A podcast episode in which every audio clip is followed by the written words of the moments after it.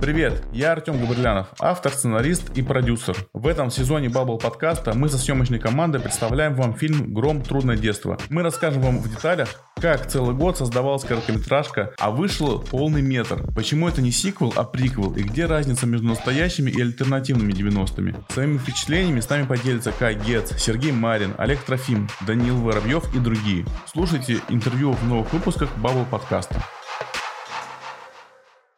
Йоу, всем привет! Это Bubble подкаст в студии Артем Габрилянов, и у нас э, сегодня в гостях Дмитрий Онищенко, художник-постановщик фильмов «Гром», «Трудное детство» и «Майор Гром. Чумной доктор». Э, это специальная серия подкастов, посвященная выходу фильма «Гром. Трудное детство», в которых мы рассказываем со съемочной группой и с актерами об их трудном детстве в 90-х и о фильме «Гром. Трудное детство» как вы могли догадаться. Что-то я затянул с приветствием. Привет, Дима. Привет, привет.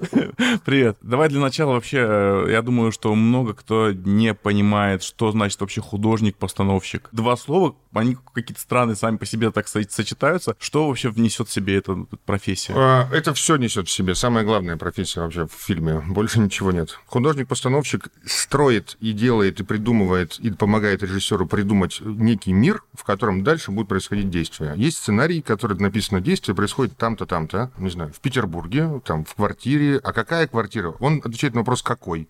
Самый а, главный какого вопрос. цвета обои? Какого цвета обои? Какая квартира? Какой песок? Сколько какой, стен? Сколько, сколько перегородок? Стен, да, сколько... Какие окна? Да-да-да. Вот такой, такой прилагательное. То есть ты, по сути, творец мира, в котором происходит история фильма? Ну, я помощник, творец мира, режиссер. Ну, как, ну типа, да, условно, ну, ну, ты, такой, ты, творец ты, мира, возводишь да. стены, возводишь, ты да, возводишь да. Э, сады, да, да, я не знаю, что там, э, реки, появляются по, реки, по, да. по, по мановению твоего желания там, да? Да, да. Очень вот круто. Так, вот так. Так и все происходило всегда. А почему называется художник-постановщик? Ты, ты сам рисуешь или как? А, я и сам рисую, ага. и есть у меня команда, которая помогает мне рисовать, делает концепты, есть команда, которая помогает мне чертить, команда, которая помогает мне придумывать. Это, это командная работа. То есть я глава департамента, и дальше есть у меня там 2, 3, 4 ассистента в, в зависимости от задач. Также мы привлекаем каких-то там дизайнеров, скетчеров, 3D-моделеров, каких-то еще угу. там людей, связанных с какой-то околохудожественной вещь, вещью, вещами и всем остальным. Сколько, в принципе, занимает путь человека до должности твоего уровня? И, сколько, и, и сколько ты его прошел? Я, я, я прошел лет за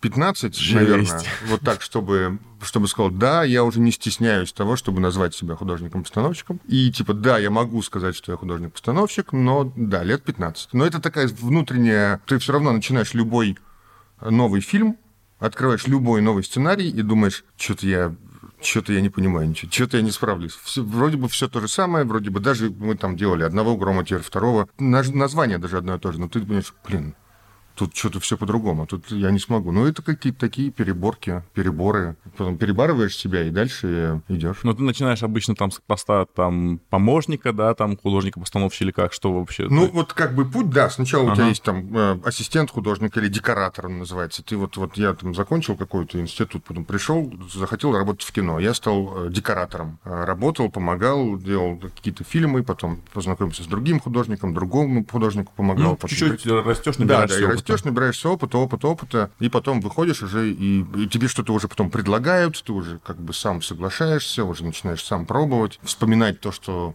чем отличается художник постановщик от художника-декоратора, потому что там более прикладные вещи, угу. здесь больше нужно думать головой. Придумывать. И что-то придумывать, и что-то предлагать, и все остальное. Поэтому ну да, на, на всякий случай напомню всем, кто смотрел э, «Майор Громчино доктор», все эти замечательные циклопические помещения, полицейский участок, э, банк Исаевый, все-все-все, это дело рук Димы Онищенко. Да. Да, и вы наверняка слышите его голос, а, такой приятный тембр, но вы бы еще должны знать, что это очень красивый молодой человек, э, почти 2 метра ростом, сколько ты? Метр девяносто семь. Метр девяносто семь, офигеть, с бородой, с классными, красивыми глазами, и начал заниматься спортом. Короче, я прям завидую. А ты помнишь свою первую работу? Первая, прям самая первая ну, работа. Вот э, как, вот как ты пришел что-то в кино или да, рекламу? Да, угу. да, я пришел, и это самая первая работа прям была Я был художником-бутафором. То есть вот я пришел, я позвонил на Ленфильм и говорю, я художник. Они говорят, приходи. Я пришел. В течение обстоятельств произошло так, что мимо проходил еще другой человек, говорит, а мне нужен художник, а я стою там, заполняю какие-то бумажки о том, что должен там работать на Ленфильме, но меня не возьмут, потому что там большая очередь, не знаю что. И этот человек, который рядом проходил, он говорит, мне нужен художник, мне нужно сделать для фильма «Вишневый сад» букеты из вишневых цветущих э, цветов. А он говорит, ты сможешь делать? Я говорю, смогу. Меня заперли в павильон. Он просто так тебе случайно Да, он обратился? просто он, он шел, и там вот эта вот э, женщина, которая как бы была ответственна, видимо, за весь художественный департамент Ага. на Ленфильме какая-то вот, она говорит, так вот, вот, вот, сидит, пришел, вот сейчас он сделает все. И это было, да, и это, я говорю, да, сейчас я сделаю все. Мне дали какой-то чайник какой-то, в котором распаривать китайские цветочки, вот эти для вишневые растущие цветочки. Какие-то деревья на стрик там возле Ты вообще понимал, Мне- что ты делаешь? Или... я, я- ну да, я понимал, я когда-то делал, я там как бы работал в театре А, а, какой-то, ага. работал в театре до этого и понимал, что как бы как их сделать. Вот, и мне нужно было сделать эти э, цветущие растения вишни, потому что в вишневый зад это были букеты для э, виш- букеты у актеров в руках. Это какая-то прям сложная работа для переднего плана. Я на- нарвал каких-то веток, мне дали чайник, в котором я распаривал эти ви- вишневые цветочки, привязывал их проволочкой, каким-то клеем Сколько клеил. это заняло времени у тебя? А это заняло там, типа, за вечер я сделал вот как бы вот... Я пришел, и меня посадили прямо в У павильон. тебя был референс? Нет. Ничего не было, Нет, просто... ничего не было. Какой? Еще не было так, какого-то так же распространения вот этого, типа, вот посмотри на картинку. Нет, надо было распечатать, пойти куда-то. Говорит, пока делай, потом дадим какую-то картинку. Потом дали какую-то картинку, да. И вот я сделал одни, вторые, мне потом заказали какое-то вишневое дерево. Я поехал уже в театр, сделал там вишневое дерево. И это был самый такой начало такой пути. И мне очень понравилось, я говорю, я хочу работать дальше в кино. И этот же человек, которому я делал а, цветочки, он говорит, ну, ничего не знаю, ну, посмотрим. И спустя какое-то время, месяц-два, ты сидишь в Петербурге, думаешь, ну, все, ты не хочешь больше ничем заниматься, кроме как вот ходить по Ленфильму, что-то делать. И А попали эти цветы в итоге в фильм? Да, да, да, Ага. там все в фильме. Вот, а там фильм снимался весь в павильоне. Там, а, по-моему, Дима Малич художником был как раз. Мы потом А даже познакомились, да, потом. Я представляю, как ты, знаешь, э, зовешь там девушку в кино или там друзей и говоришь, смотрите, меня в кино работал, смотрите, вот-вот-вот, вот, э, вот-вот держит в кино в руках Да, да, букет. да, да, да. Да, да, да, да. Вот, и потом я попал на какой-то уже декоратором, меня позвали декоратором на проект, э, какой-то сериал, смешной очень, а он назывался «Путь самца». Это сериал с Трахтенбергом. Это какой даже Господи. то ли сериал, то ли фильм, вот прям там в главной роли Трахтенберг. И вот это вот Автобиографически, скорее. Автобиографический, наверняка, да. И такой легкий, непринужденный, ничего не отношения не имеет ни к какому там каким-то там супер глобальному кино.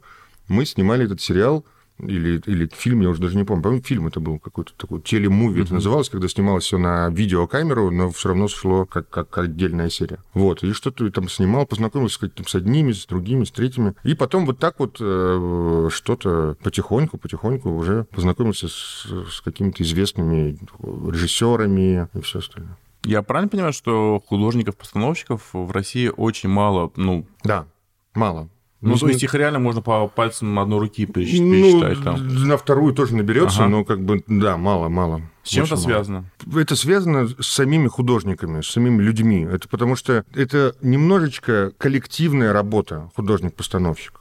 И ты работаешь в команде. А художник, как мне кажется, все-таки классический художник, довольно закрытый, самостоятельный человек. То есть он приходит в свою мастерскую, ставит холст, берет картины и начинает переживать, рисовать делать выставки, и потом... И это единица такая самостоятельная. И перебороть вот это вот состояние, что ты можешь делать это с кем-то еще, сложно именно человечески. То есть как это вот будет два автора? Чисто нужно компромисс как-то идти, да? Да, да, ещё? какой-то компромисс, да я тут я художник, а вы тут кто? Ну вот и, и вот из-за этого это один из, мне кажется, один из путей вот именно перебороть себя, потому что художник, постановщик, и, и кино же это тоже коллективная вещь.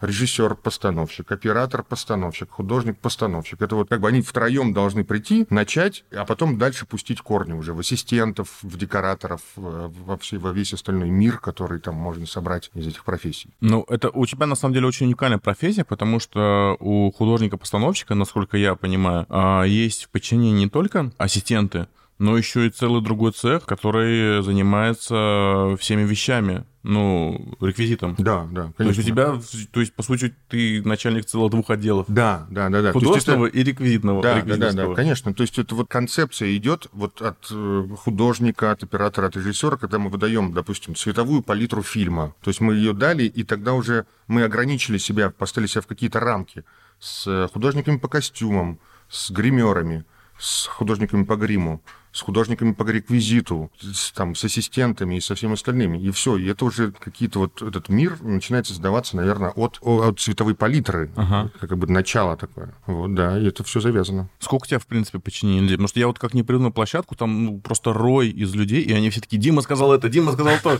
Сколько, каким ну, вообще э, количеством людей ты оперируешь на площадке? Стандартно это там три человека.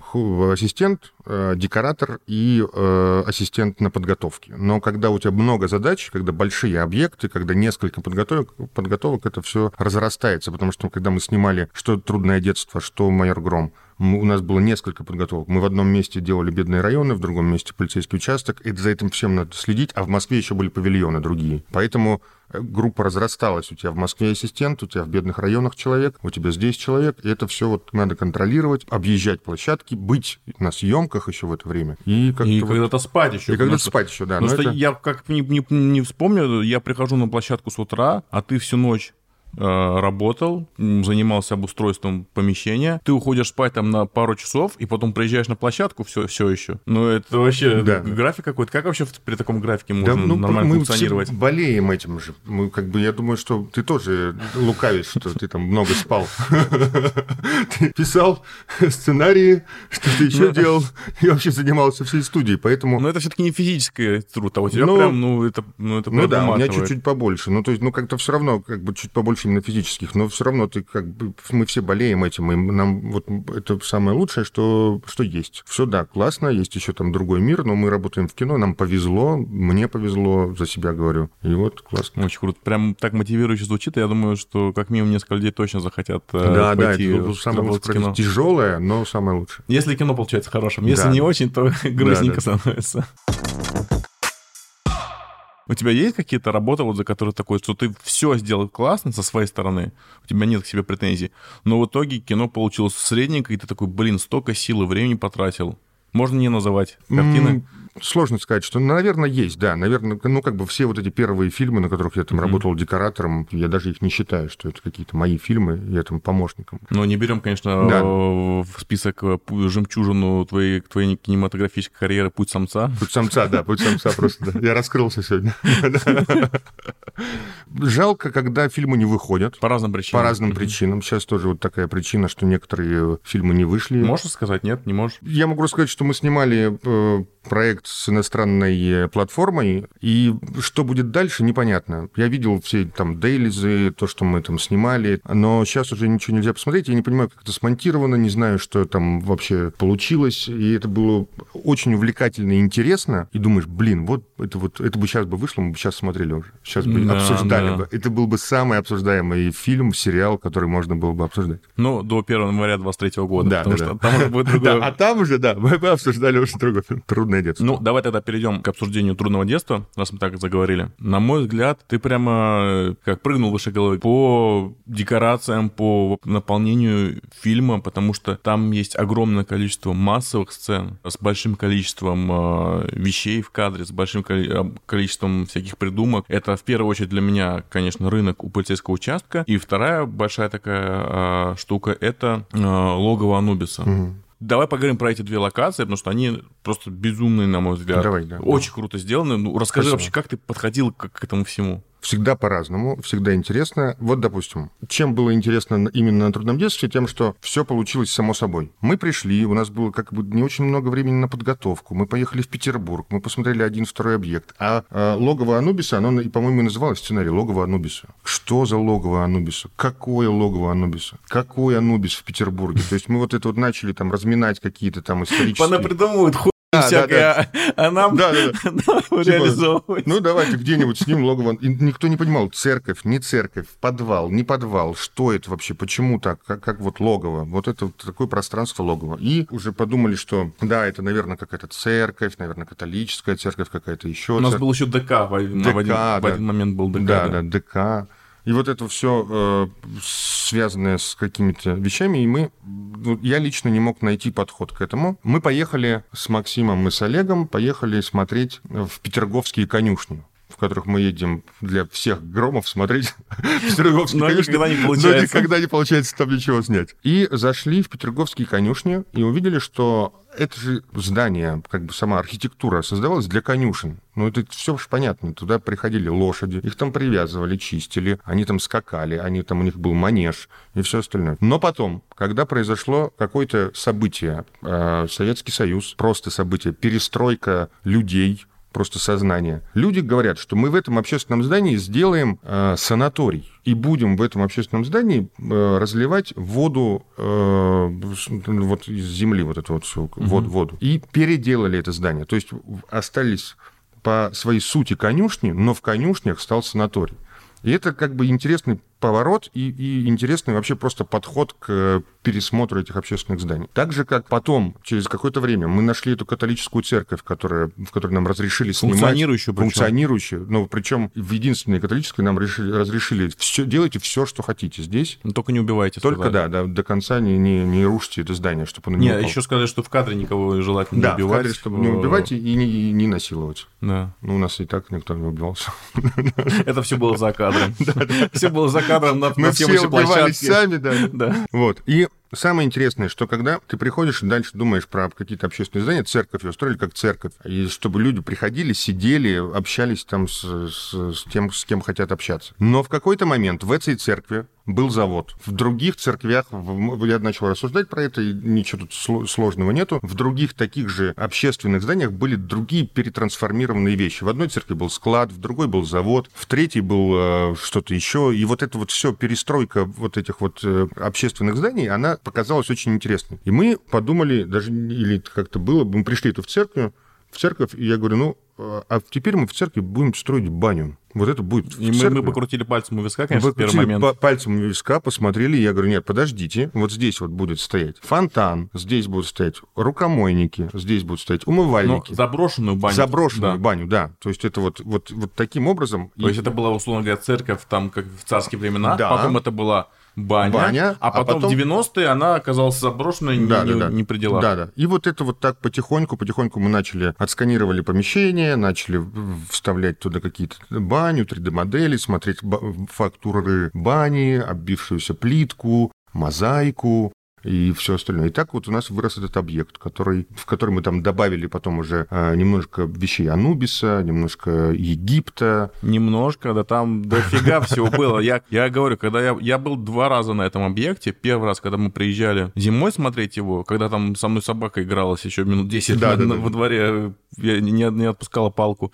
А второй раз, когда уже мы приехали на съемочную площадку, и там уже все было выстроено, и у меня просто случился в голове такой маленький атомный взрыв, потому что я не мог сопоставить эти два здания до, декора... до, до декорирования и после, как оно изменилось. Там целая появилась огромная там шестиметровая фальшивая Да, стена, э, с, причем с мозаикой какой-то. с- настоящей мозаикой. И это Жесть! самое... Это очень интересно, потому что мы снимали в Петербурге. То есть, если бы мы снимали, как мне кажется, в Москве, мы бы эту мозаику распечатали на какой-то бумажке, приклеили бы и там остальное. А тут подход в Петербурге чуть-чуть другой, потому что ты приходишь и говоришь, мне нужна мозаика вот здесь, огромная шестиметровая мозаика, руки расставленные вверх, там, который- через которые будут проходить наши все, которые служат Анубису люди. И ребята говорят, так давай ее сделаем из настоящей мозаики. И ты думаешь, ну, а такое возможно вообще? Как, как бы, говорит, ну, конечно, возможно. Сейчас мы приведем мозаичников. Вот, это- Они как раз без работы уже да, они несколько лет бы сидят. тут в Петербурге сейчас раз-раз наклеим всю мозаику. И это все было,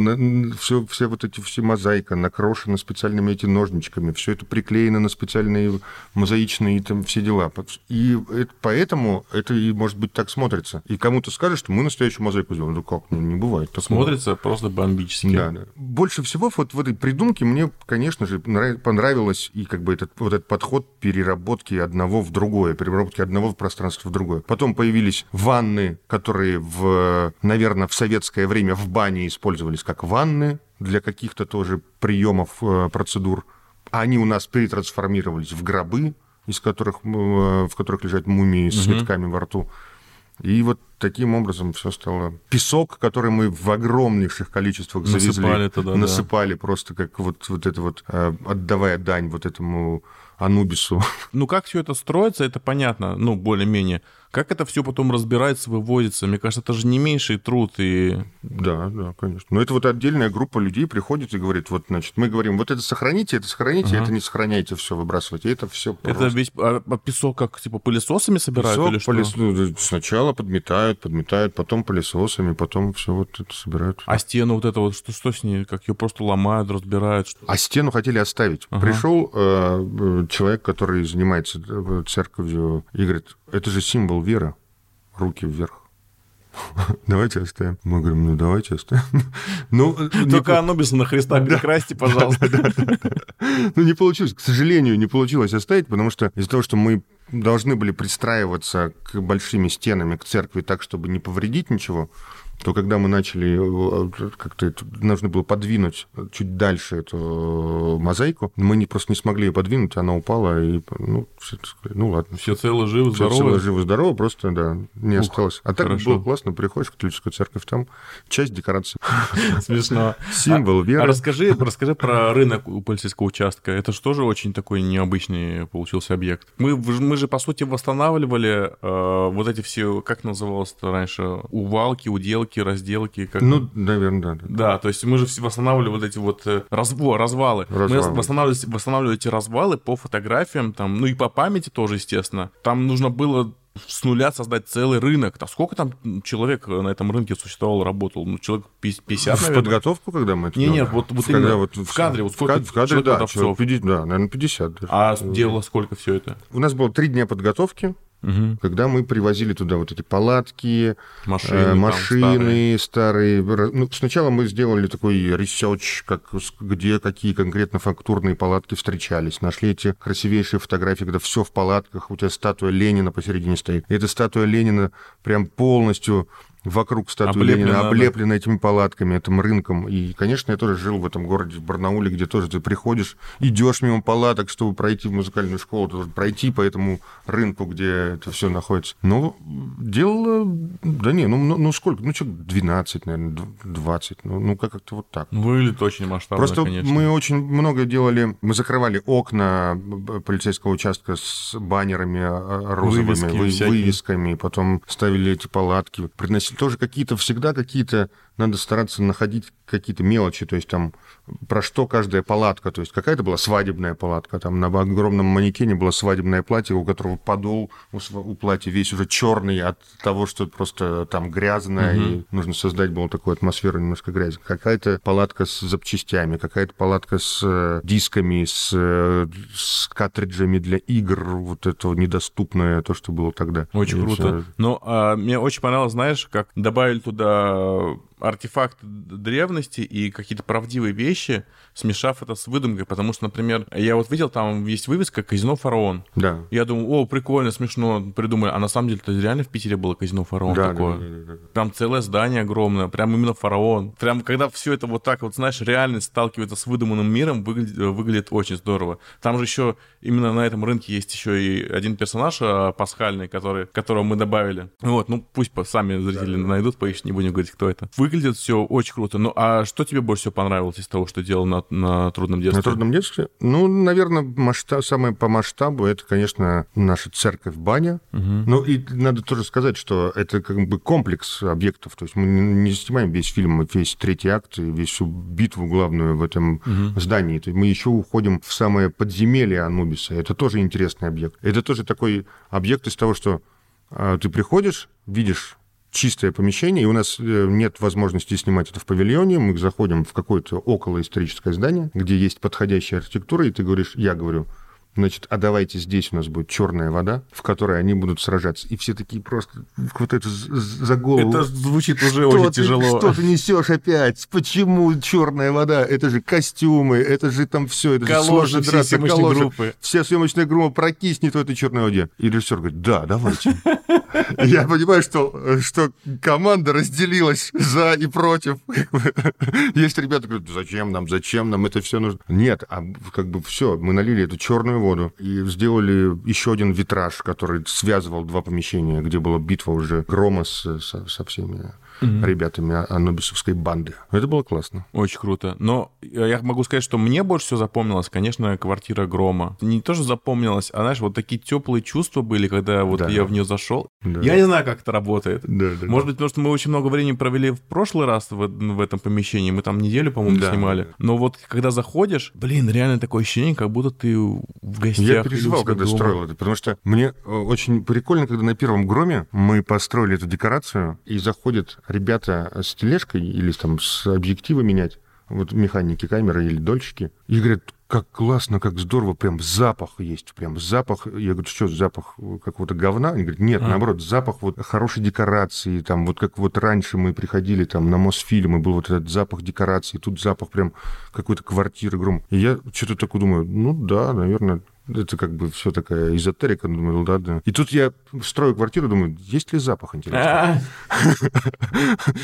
И это, вот если бы он случился, наверное, он есть, потому что, наверное, есть все-таки, да, я уже и типа думаешь, да, все нормально, все хорошо. Ну, ощущения прям реально крутые. А вот это сложно вообще воссоздать все по прошлым эскизам, по фотографиям. Потому что а, эскиз эскизом, но когда строишь, наверняка какие-то да, вещи да, конечно, меняются конечно, в процессе. Да, да. И это же у тебя должно быть все отфоткано, у тебя все должно быть за, за, э, запечатлено, чтобы ты это все воссоздал потом, чтобы это выглядело идентично практически. Да, да, да, да. Это сложно. Это вот именно так вот, чтобы до подробностей восстановить, это у меня было первый раз. Ну, не каждый раз ты что-то восстанавливаешь. Mm-hmm. Там. Мы старались прям, смотрели кино, пересматривали, и ты думаешь, а вот в прошлый раз вот был зеленый все-таки цвет стен, или мы так его высветлили, что он был такой более умбристый, охристый, и он стал такой зеленый. Или наоборот, или эта печка, она была вот такого тона или не такого, догадаются или не догадаются. И еще же связано это все, мы покупали обои, там у нас есть обои в коридоре, в ромбик какой-то. Ну нету, они закончились. Угу. Все, не производят их. Есть такие же, но светлее, гораздо светлее. Ты думаешь, угу. ну сейчас мы их начнем красить, у нас пропадет это все золото, которое угу. там в них должно блестеть чуть-чуть, вот так вот поблескивать. Но ничего, нормально восстановили. Мы же чуть-чуть, кто вот самый э, будет смотреть дотошно, он поймет, где что поменялось. В квартире есть э, одно, даже, наверное, большое изменение. Вот, могу рассказать? Давай. Есть... Э, у нас еще никогда не было комнаты грома. У да. нас, а сейчас у нас пространство немножко у нас зал был, зонировано, да. и у нас остался зал, осталось вроде бы то же самое, и есть такая комната грома маленького, комната там, маленького где велосипед грома. стоял. Там, где велосипед ага. стоял, там, где в большом фильме стояли тренажеры какие-то там еще. И там появилось два окна, два узких-узких окна, которые нам нужно было там для света, для оправдать это пространство, чтобы, ну, потому что, ну, что хватит уже смотреть на большое одно круглое окно, mm-hmm. хоть и хорошее, но вот мы там добавили просто два окна. Мы чуть-чуть переделали прям каким-то реквизитом кухню у нас там появилась. И есть еще одна вещь тоже, которая вряд ли кто заметит, заметит, потому что мне кажется, что это было не в кадре. Над туалетом у нас, во-первых, по-моему, там была дверь в туалете. Была дверь, да. Была дверь в туалете, да. И над туалетом у нас там был витраж, который сделан тоже из-за того, что это Питер, я говорю, давайте сделаем витраж. Он говорит, давайте. Я говорю, как напечатаем? Он говорит, да нет, сейчас девочка придет, витражист и сделает. Вот настоящий человек искусства. Да. Даже в кадре не видно, а все равно надо а он настоящий красиво. витраж, пайный такой, раз, все, там, все Тиффани, все, все, все классно. Очень круто. Ребят, я не знаю, если после этого вы не захотите нажать на стоп-кадры и посмотреть на всю красоту, которую Дима сделал во всех этих локациях, то вам должно быть стыдно, наверное. Потому что Дима старался, да.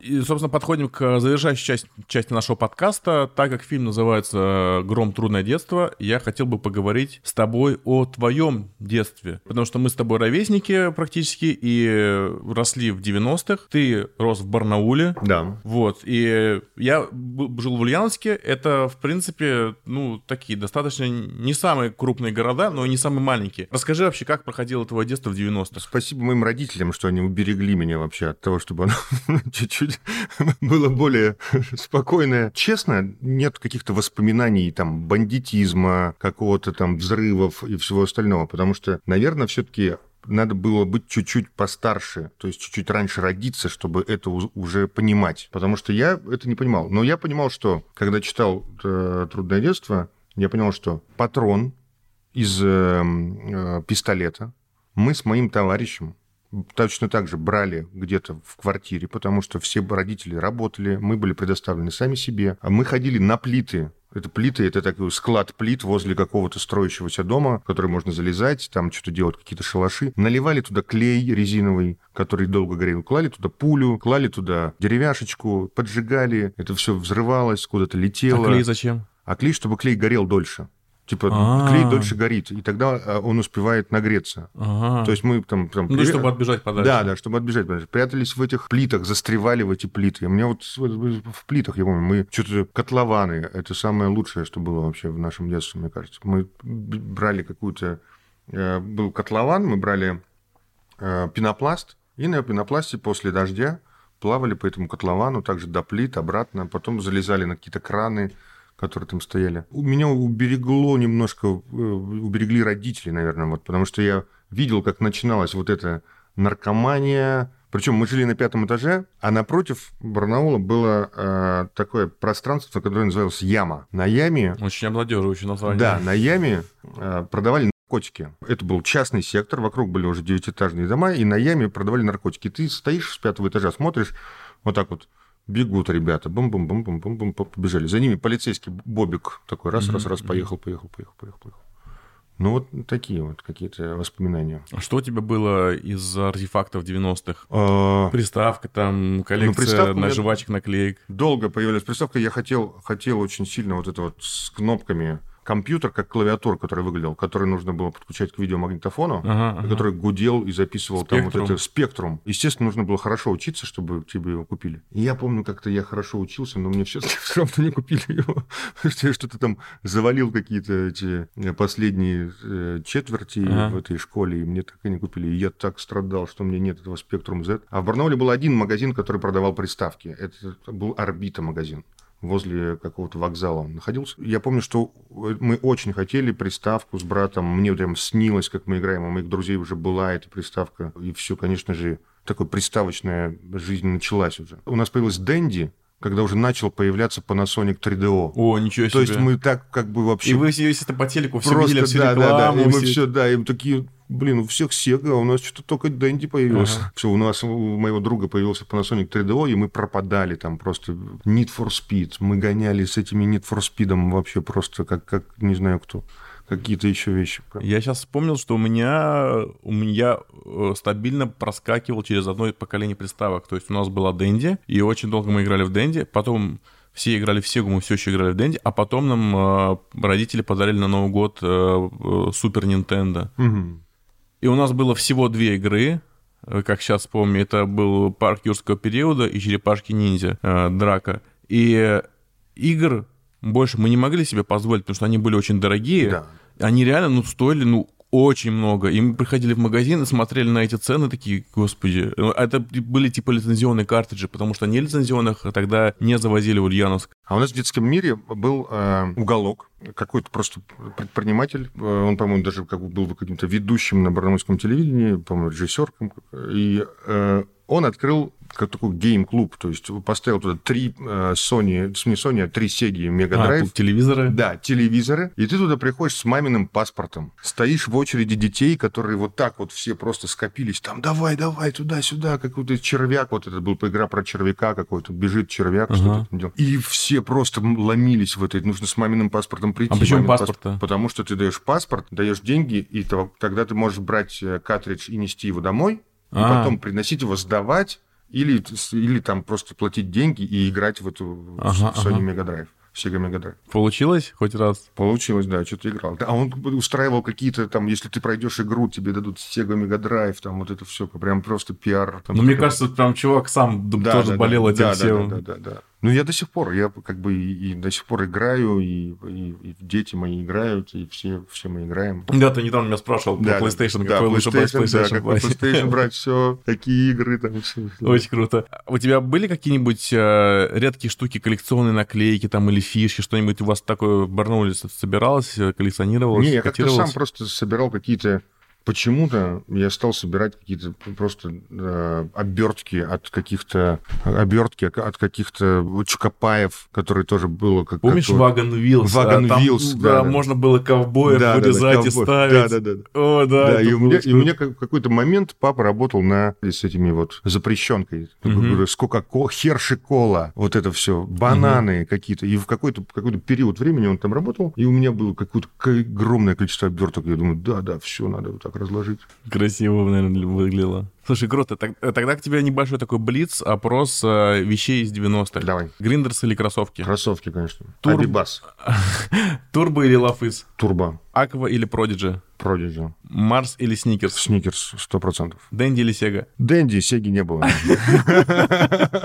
Да, ну, вот у меня тоже не было Сеги, у нас прям, да, мы прям смотрели на чувака, который так играл, было очень завидно. А, ну и, собственно, завершающий вопрос. А, я не знаю, видел ты фильм или нет еще? Я ну, видел осколками. Осколками. Ну, я задаю себе вопрос этот, а плакал ли ты на, на просмотре фильма «Гром. Трудное детство»? Или, может быть, ты видел какие-то сцены, я вот, которые когда тебя видел сцены, я, не, не на, то, что я, я плакал, но, я, но эта эмоция, она как внутри сидит, и она так начинает открываться, думаешь, да, вот это то место, где люди будут плакать, и я бы тоже поплакал если, если бы не, не знал, не что там написано, да, да, да, да, Если бы не, сто раз не прочитал сценарий. Очень круто. У нас в гостях был э, Дмитрий Онищенко, или, как я его называю, Дмитрий Огнищенко художник-постановщик э, замечательных фильмов, э, в том числе «Гром. Трудное детство», который с 1 января будет э, на Кинопоиске транслироваться в 2023. Я буду смотреть, надеюсь, я тоже, тоже будет все, я, буду, я посажу всех, всю семью на диван, и все будут смотреть просто. Кайф. Надо устроить какой-то совместный онлайн-просмотр. Да, да, да, да. Дим, спасибо большое, что пришел. Было офигительно интересно, очень увлекательно, и я надеюсь, всем нашим слушателям тоже понравилось. Спасибо большое, спасибо. Спасибо. Спасибо. Спасибо. break.